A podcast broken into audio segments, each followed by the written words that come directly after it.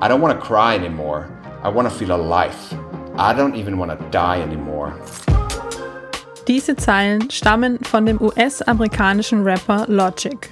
2017 veröffentlicht er einen Song, dessen Titel die Telefonnummer der Suizid-Nothilfe ist, die auch Lifeline genannt wird. In dem Song erzählt ein schwarzer, homosexueller Jugendlicher, wie er aufgrund seiner sexuellen Orientierung gemobbt wird. Er überlegt, sich umzubringen. In letzter Sekunde entscheidet er sich aber gegen den Suizid, greift zum Hörer und ruft bei der Lifeline an. Er entscheidet sich, weiterzuleben. In einer Studie hat Dr. Thomas Niedergrotenthaler von der Medizinischen Universität Wien herausgefunden, dass nach der Veröffentlichung und medialen Berichterstattung darüber die Zahl der Suizide zurückgegangen ist. Ich habe mit ihm über die Rolle und auch die Verantwortung der Medien in der Suizidberichterstattung gesprochen. Mein Name ist Caroline Schmid. Bevor wir aber loslegen, noch ein Hinweis. Wer sich gerade allein fühlt, in einer Krise steckt, die unüberwindbar scheint und hoffnungslos ist, kann jederzeit die Telefonseelsorge anrufen und wählt dafür die 142. Auf www.bittelebe.at findet ihr außerdem Hilfe. Wissenschaftsradio, das Forschungsmagazin. Also die Medien spielen eine ganz, ganz wesentliche Rolle für die Suizidprävention. Das ist Dr. Thomas Niederkrotenthaler vom Public Health Institute der Medizinischen Universität in Wien. Er forscht an den Auswirkungen der medialen Berichterstattung über Suizide. Man weiß schon seit vielen Jahren, also mit diese Forschung geht zurück bis in die 60er, 70er Jahre, dass manche Mediendarstellungen zum Suizid weitere Suizide triggern können. Das nennt man den sogenannten Werter-Effekt. Und wir wissen, dass dieser Effekt dann besonders stark ist, wenn zum Beispiel über Prominente berichtet wird, die sich das Leben genommen haben und wenn dann sensationsträchtig über diese suizidalen Handlungen berichtet wird, keine Hilfsmöglichkeiten aufgezeigt werden, dann ist die Gefahr eines Imitationseffekts oder Werteeffekts besonders groß. Deswegen gibt es sogenannte Medienempfehlungen zur Berichterstattung über Suizid.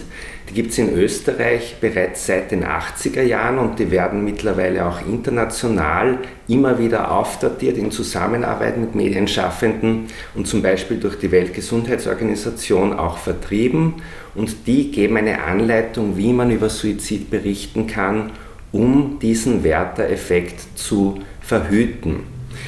Auf der anderen Seite wissen wir aber auch mittlerweile, dass es eine gewisse Art von Berichterstattung über Suizidprävention eigentlich gibt, die genau den gegenteiligen Effekt haben kann, wo also die Suizide dann sinken. Das ist der sogenannte Papageno-Effekt. Und im Gegensatz zum Werteeffekt ist die Forschung zum Papageno-Effekt, also zu dem Möglichkeiten für die Suizidprävention in der Berichterstattung relativ jung und geht äh, nur so bis ins Jahr 2010 zurück, wo wir die erste Studie publiziert haben, wo eben ein Rückgang der Suizide in Österreich sichtbar wurde, wann immer größere Medien über Krisenbewältigung berichtet haben. Also wenn Menschen zu Wort kamen, die selbst in einer Krise, in einer Suizidalität drinnen waren und die eben einen anderen Ausweg gefunden haben, als durch Suizid zu sterben oder einen Suizidversuch zu machen. Das kann eine Anleitung für andere sein, für Zuhörende, die selbst in einer Schwierigkeit drinnen stecken und dann eben helfen, Krisen zu bewältigen. Der Papageno-Effekt bezieht sich auf die Figur des Papageno aus Mozarts Oper Die Zauberflöte. Papageno kann in der Oper seine anfänglichen Suizidgedanken mit Hilfe von anderen überwinden. In der letzten Sekunde kommen die drei Knaben auf die Bühne und sagen: Halt ein, Papageno, bedenk, du hast nur ein Leben. Eigentlich machen diese drei Knaben ja wunderbare Suizidprävention, weil sie äh, sprechen mit Papageno sozusagen über seine Suizidalität und Papageno kommt dann auf eine andere Idee als Suizid zu machen. Und im Idealfall ist das ja eigentlich das, was Medien im Best Case machen können, dass sie andere Menschen daran erinnern, dass es selbst in größten Schwierigkeiten, wenn Suizidgedanken da sind, Möglichkeiten gibt, mit dieser Krise zu arbeiten und diese zu bewältigen. Und das ist eben der Grund, warum wir dann als Äquivalent zum Werteeffekt einer literarischen Figur den Papageno ausgewählt haben aus der Zauberflöte. It's the very first breath when your head's been drowning on the water, and it's the lightness in the air. It's holding on, though the road's long, and seeing light in the darkest things. Es ist ganz wichtig in der Suizidprävention, dass man versteht, dass in einer Suizidalität oft eine sogenannte Ambivalenz besteht. Ambivalenz bedeutet, dass man sich hin und her gerissen fühlt zwischen Impulsen, am Leben sein zu wollen und Impulsen, die sagen, so kann man nicht weiterleben, also so ist es besser, tot zu sein. Und diese Impulse können durchaus beide gleichzeitig auch vorhanden sein. Da gibt es auch sehr interessante Studien, die das zeigen, dass sogar der Lebenswunsch und der Todseinwunsch gleichzeitig hoch sein können. Das ist doch ein Paradebeispiel für diese Ambivalenz. Das kann man sich dann so vorstellen, wenn eben ein Medieninput daherkommt, entweder zur falschen oder zur richtigen Zeit, dann kann eben sowohl in die eine Richtung als auch in die andere Richtung hier eine Beeinflussung erfolgen. Aber welche Menschen und Geschichten werden medial als Werteeffekt zusammengefasst? Sind es die, die sich schon vor der medialen Berichterstattung suizidal gefühlt haben? Wenn wir stabil sind, wenn wir nicht in einer totalen Schwierigkeit drinnen stehen, dann sind diese Suiziddarstellungen für uns vielleicht manchmal frustrierend oder machen traurig, aber sie machen sicher nicht Suizidgedanken. Das heißt, es geht hier um eine gewisse Gruppe von Leuten und da zeigt unsere Forschung, das haben wir in randomisiert kontrollierten Studien nachgewiesen, dass diejenigen, die bereits in einer gewissen suizidalen Neigung drinnen sind, also zum Beispiel die, die schon Suizidgedanken haben, bevor sie eine Mediendarstellung sehen, bei denen steigt dann die Suizidalität besonders stark an, wenn sie diese Geschichte lesen oder eben sehen. Und dann gibt es noch einen zweiten Faktor, es hängt nämlich nicht nur von der Vulnerabilität ab, wie wir das nennen, es hängt auch von der Identifikation mit dieser Darstellung ab. Das heißt, wir haben zeigen können, zum Beispiel, dass wenn Leute eine gewisse Grundsuizidalität haben bereits vor dem Medienexposition und sich dann noch mit der Darstellung sehr stark identifizieren können, mit der Darstellung des Suizids, dann kommt es zu einem relativ starken Anstieg der Suizidalität und das ist wahrscheinlich auch ein wesentlicher Mechanismus hinter dem Werter-Effekt. In den rezentesten Studien zum Papageno-Effekt, also zu den protektiven Potenzialen von Medien, da können wir übrigens das Gleiche sehen. Besonders diejenigen, die eine gewisse Vulnerabilität haben und die sich mit der Krisenbewältigungsdarstellung identifizieren, die zeigen den stärksten Rückgang an Suizidgedanken. Das heißt, wir stellen uns das so wirklich als zwei Seiten der gleichen Medaille vor, was die Medieneffekte angeht. Und Sie haben vollkommen recht, es geht immer um diejenigen Personen unter uns, die gerade in einer Schwierigkeit drinnen stecken, in einer Krise und möglicherweise Suizidgedanken haben. Eine solch starke Identifikation ist wahrscheinlich bei der Netflix-Serie 13 Reasons Why passiert. Auf Deutsch heißt sie Tote Mädchen lügen nicht. In der Serie geht es um die Highschool-Schülerin Hannah Baker, die sich umgebracht hat. Nach der Veröffentlichung der Serie steigt die Suizidrate bei Jugendlichen in den USA an. 13 äh, Reasons Why wurde 2017 von Netflix die Season 1 released und es gab von Anfang an große Bedenken, bei uns in der Suizidprävention, dass das einen Imitationseffekt, einen negativen Imitationseffekt auslösen könnte. Der Grund, warum diese Bedenken bestanden, waren, dass hier eben der Suizid einer Schülerin dargestellt wird auf äußerst explizite Art und Weise und das Hilfesuchen in dieser Serie nicht nur als sinnlos, sondern auch als kontraproduktiv dargestellt wurde Und es war von Anfang an klar, dass das eine sehr, sehr problematische Botschaft ist an junge Menschen, die vielleicht selber in einer Suizidalität dringend stecken und aber Hilfe brauchen würden, ganz, ganz dringend. Und wir haben uns dann in einer Studie angesehen, wie denn die Suizide sich verändert haben nach dem Release der Serie in den USA. Und wir haben tatsächlich gefunden, dass in der Altersgruppe der Jugendlichen es zu einem Anstieg kam der Suizide und der war bei den Mädchen größer als bei den Burschen. Er war auch bei den Burschen vorhanden, aber schwächer und er war in keiner anderen Altersgruppe zu sehen.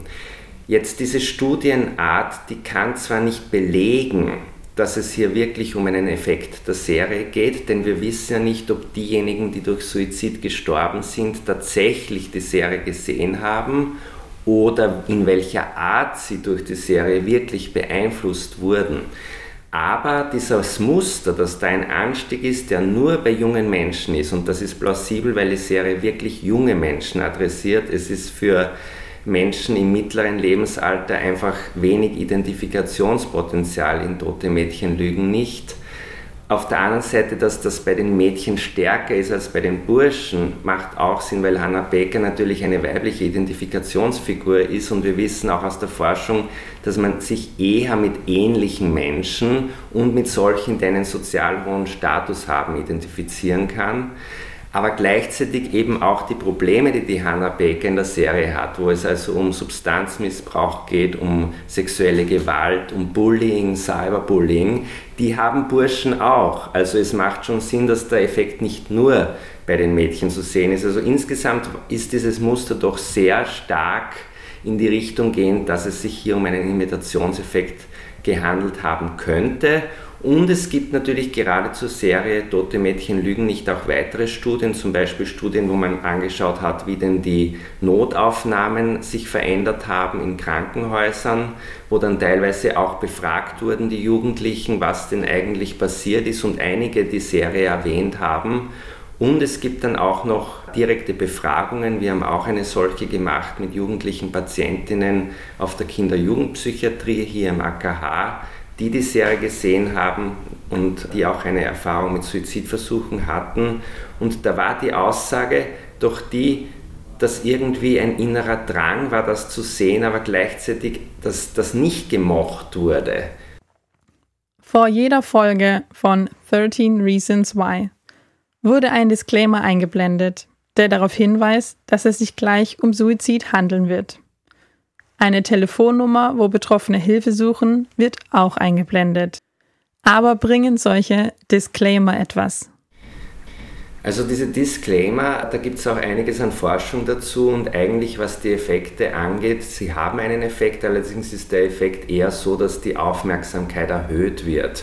Und es ist auch insofern brisant, was Tote Mädchen Lügen nicht Season 1 angeht, dass diese Disclaimer erst später eingeführt wurden. Und das ist schon auch ein bisschen unfair, wenn man da schon so viele Staffeln gesehen hat und dann kommt bei der letzten Staffel ein Disclaimer, aber wenn du Suizidgedanken hast, bitte nicht anschauen.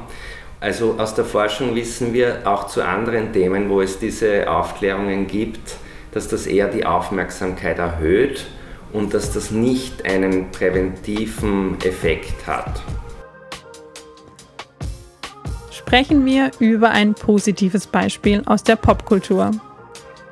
Der US-amerikanische Rapper Logic hat einen Song, dessen Titelnummer die Telefonnummer der Suizidnothilfe ist. Zeilen daraus habe ich euch am Anfang des Podcasts vorgespielt. Über die Auswirkungen hat Dr. Thomas Niedergrotenthaler eine Studie gemacht. Wenn es jetzt aber um die Präventionsberichterstattung geht, also um die Berichte von Menschen, die ihre Krisen bewältigen, bewältigt haben, und das passiert die ganze Zeit, es sind viel, viel, viel mehr Menschen, die Suizidgedanken haben und diese bewältigen, als wie Menschen, die einen Suizid machen. Aber das wird sehr, sehr selten medial berichtet und wenn es berichtet wird, dann erreicht es eine viel kleinere Gruppe über einen viel kürzeren Zeitraum. Das heißt, es ist eigentlich eine relativ geringe Exposition, würden wir sagen, in der Epidemiologie von Menschen gegenüber Krisenbewältigungsgeschichten. Und deswegen ist es auch sehr schwierig in der Wissenschaft zu erfassen, ob sich da die Suizide wirklich ändern. Weil dafür müsste man natürlich eine Geschichte haben, die wirklich breit rezipiert wird. Und hier kommt der Logic Song ins Spiel. Logic ist ein wichtiger US-Hip-Hop-Künstler, Hip-Hop ist natürlich in den USA das wichtigste Musikgenre und er hat eben einen Song gemacht, der den Titel der Telefonnummer der US-Krisen-Hotline hat, das ist die Lifeline. Das war für mehrere Wochen in den Top 3 der US-Charts, das ist bei den MTV Music Awards 2017 groß gebracht worden. Da ist er mit 50 Personen nach einem Suizidversuch oder die jemanden durch Suizid verloren haben, auf der Stage gewesen und hat performt.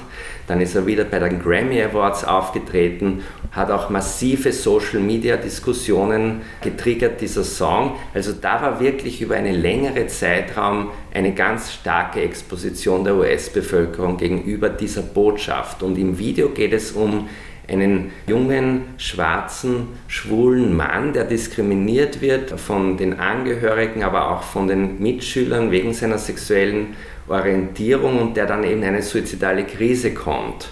Im letzten Moment greift er dann aber zum Telefonhörer und ruft die Krisenhotline an und wie gesagt, die Telefonnummer ist auch der Titel des Songs. Und das ist dann der Wendepunkt für ihn im Leben. Es geht dann bergauf für ihn und er findet einen Weg, mit dieser Krise umzugehen. Eine ganz klassische Bewältigungsgeschichte also, eine ganz klassische Papageno-Story, wie wir sagen würden. Und uns hat dann interessiert, ja, was war da mit den Anrufen, während dieser Song so viel gehört wurde und was war mit den Suiziden. Und wir haben gefunden, dass in dem Monat, wo besonders stark über den Song diskutiert wurde in Social Media, dass da fast 10.000 zusätzliche Anrufe bei der US-Krisenhotline waren. Das ist doch ein ganz beträchtlicher Anstieg von fast 7 Prozent. Und gleichzeitig im gleichen Zeitraum kam es um zu 245 weniger Suiziden. Das ist ein Rückgang von ca. 5,5 Prozent. Und für uns ist das ein ganz wichtiges Ergebnis für die Suizidprävention, denn es zeigt sich hier erstmals, dass mit so einer Geschichte der Bewältigung einerseits effektive Promotion stattfinden kann von der Lifeline, von einer Kriseninterventionshotline und auf der anderen Seite, dass das auch helfen könnte, Suizide zu verringern. Ein ganz, ganz wichtiges Ergebnis, wenn es zu einem Celebrity Suicide, also zu einem Suizid eines Prominenten, einer prominenten Person kommt. Und da berichtet wird, dann sehen wir auch den Anstieg der Anrufe, aber eben oft auch trotzdem den Anstieg der Suizide. Hier eine Bewältigungsgeschichte, die offensichtlich nicht einen massiven Stress ausgelöst hat, daher kein Anstieg der Suizide, sondern ein Rückgang sogar, aber gleichzeitig haben sich Leute eben, die tatsächlich eine Hilfe brauchen auch Hilfe gesucht. Daher der massive Anstieg bei den Anrufen.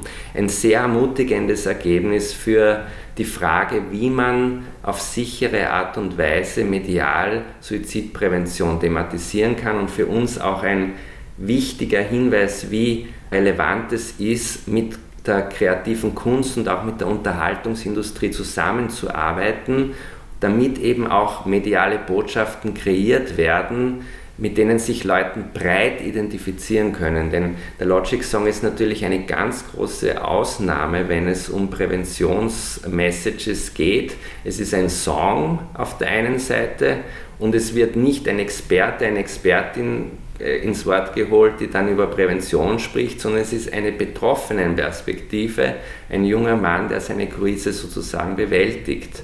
Also in mehrerlei Weise sehr, sehr innovativ und diese Innovation ist notwendig, diese Zusammenarbeit mit Medienschaffenden, um effektive Suizidprävention anzubieten. Wie also soll eine präventive mediale Berichterstattung über Suizide aussehen?